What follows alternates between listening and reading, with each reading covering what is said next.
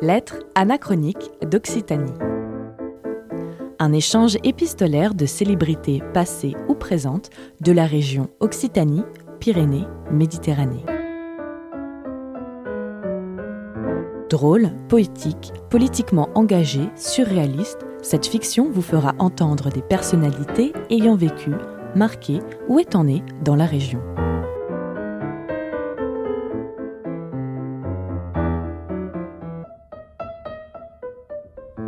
Lettres anachroniques d'Occitanie, une fiction radiophonique proposée par le collectif des radios libres d'Occitanie et la région Occitanie-Pyrénées-Méditerranée. Lettre ouverte de Georges Segui à Paul Riquet.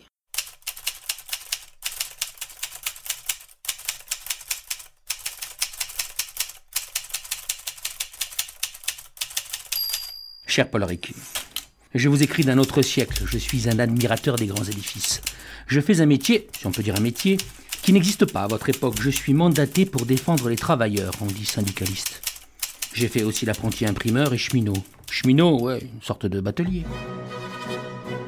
J'écris Paul Riquet. Si je m'abstiens de la formule Pierre-Paul Riquet du Languedoc, baron de Bon Repos, c'est qu'à l'époque où je forge cette missive, l'abolition des privilèges a raccourci les titres. Aussi, comme effet collatéral, votre canal royal du Languedoc s'appelle aujourd'hui canal du Midi. Le temps qui nous sépare est celui de l'histoire, rien n'y manque.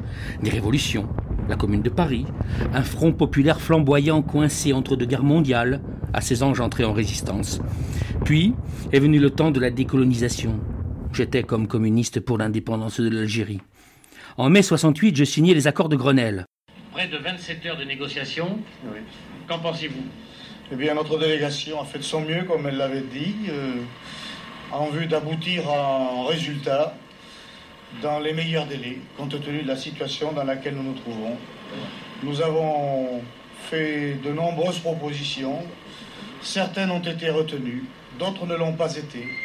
Il est prouvé qu'il a fallu tout de même cette grève pour que des revendications présentées de longue date et qui se sont heurtées pendant de nombreuses années un refus systématique du gouvernement et du patronat, ont pu enfin trouver une solution, sinon en totalité, au moins en partie. Et nous avons, à la fin de ces délibérations, apprécié ce qui était positif et mis en évidence aussi qu'il restait encore beaucoup à faire.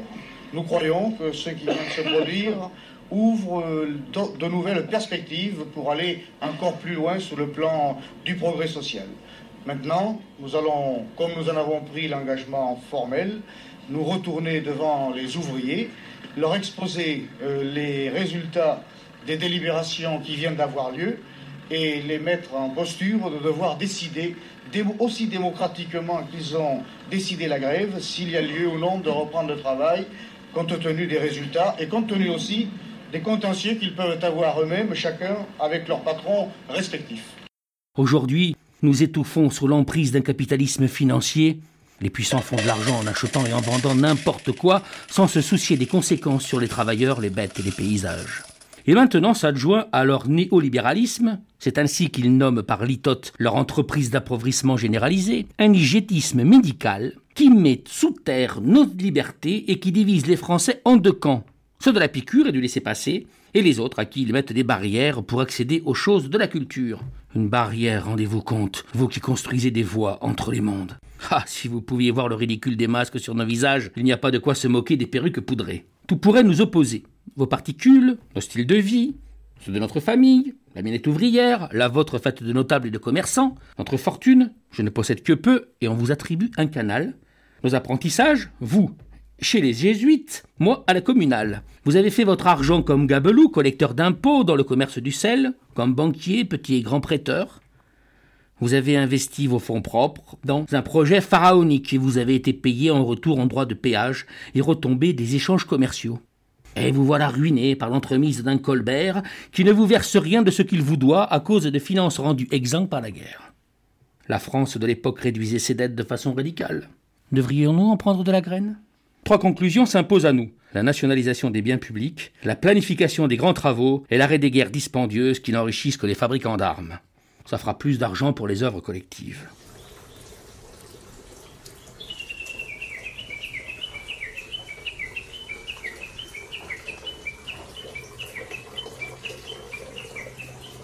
Je voudrais louer ce que nous avons en partage. Quitter le pays pour les rudesses de la capitale, l'art de la négociation auprès des pouvoirs centraux, et, de retour en terre languedocienne, le plaisir d'évoluer en pleine nature et de s'émerveiller des ouvrages qu'elle donne à voir. Cette force qui nous pousse à agir malgré les circonstances. Nous avons chacun nos bassins de nos rouses. Parfois, les négociations tombent à l'eau. Il faut parfois réviser nos tracés pour ne rien céder sur l'essentiel. Ah, si vous saviez ce qu'ils font du canal. La navigation est freinée au profit de la voiture. Les gens désertent les campagnes. Ils y reviennent maintenant. Les entreprises polluent les villes. Tout pour l'argent, le profit. Le canal, notre bien à tous, est plus que jamais salutaire. Nous avons besoin de vélos, de poumons verts, de réhabiliter les écluses laissées en jachère. Convenons de la nécessité de reboiser les rives et des traitements écologiques pour préserver la nature et notre santé. Ah, ce canal Quelle œuvre Quel génie Quelle beauté À l'unisson, disons aux agiographes BA qu'il ne suffit pas d'admirer l'édifice, il convient aussi de se soucier des hommes qui le construisent et de la nature qui les environne. Les travailleurs sans qui l'édifice n'est rien. Votre nom est entré dans les livres d'histoire. Vous avez des rues, des places, un hôpital, une école. Je me contente d'une modeste esplanade. Vous avez fait une œuvre classée aujourd'hui au patrimoine mondial de l'humanité. Œuvrons ensemble pour l'édification d'un monde nouveau, celui d'un nouveau canal, justement, trait de communion entre les hommes. Celui d'une sueur rémunérée à sa juste valeur. Ce canal, ce sera celui d'un monde plus fraternel, un canal synonyme de liberté, d'équité et d'égalité entre tous. On vous attribue d'avoir mis en œuvre pour la construction de la voie navigable la mensualisation des salaires et la perpétuation de la paye en cas de maladie. Même s'il pleuvait, les ouvriers étaient payés, dit-on, façon de les fidéliser. Très bien. Nous partageons donc l'idée que l'amélioration des conditions de travail, un bon salaire, une retraite, des jours de repos, des congés sont les conditions nécessaires aux grandes entreprises. Le devoir de toutes les organisations, de tous les militants de la CGT est simple et clair. Sur le front syndical où nous combattons, nous devons être partout à l'initiative de l'action à la tête des luttes des travailleurs. Il faudra bien que les patrons et leur pouvoir admettent qu'il n'y a pas que des machines dans les usines, il y a aussi des hommes.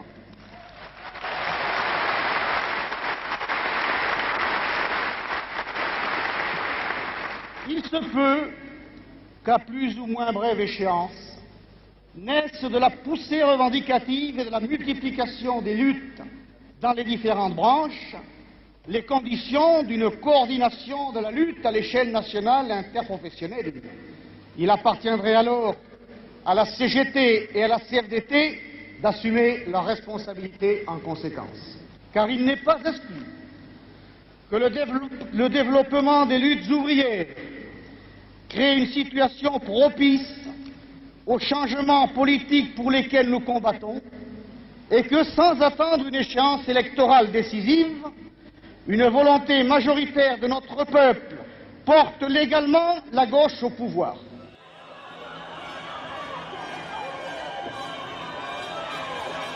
Paul, soutenez nos luttes, car elles sont aussi les vôtres. Venez manifester avec nous. Placez-vous derrière la banderole avec les camarades de la CGT. On va voir les têtes qui vont faire les embourgeoisés de la capitale. Battons le pavé ensemble, en Languedoc. Un 1er mai, par exemple je suis sûr que vous seriez un allié de poids dans la marche qui nous conduit au progrès social.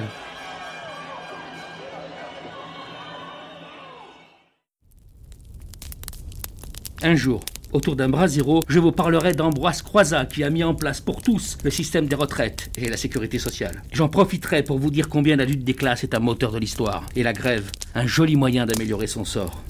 Je vous parlerai des conquêtes sociales qui ont traversé des siècles. Vous me direz comment le verbe résister doit toujours s'écrire au présent. Votre ténacité aurait fait de vous un résistant contre le fascisme, le nazisme, les émouraneries, j'en suis sûr. C'est ainsi que j'aime à vous penser de mon 21e siècle.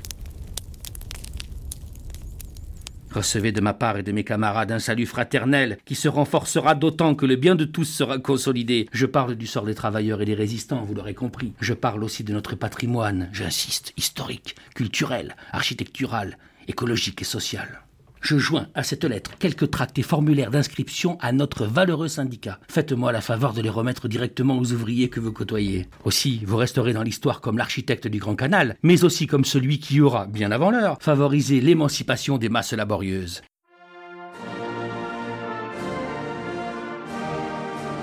Il est grand temps d'augmenter les salaires et de réduire les temps de travail, non? La culture et la fraternité, autant que le pain et la lutte, sont des nourritures essentielles. Creusons, ensemble, dès aujourd'hui, ce sillon salutaire. Bien à vous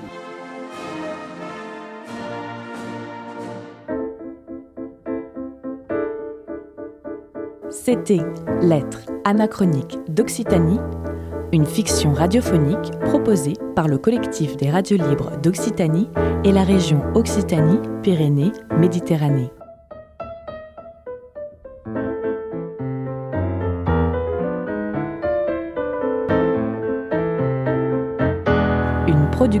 Radio Montpaïs.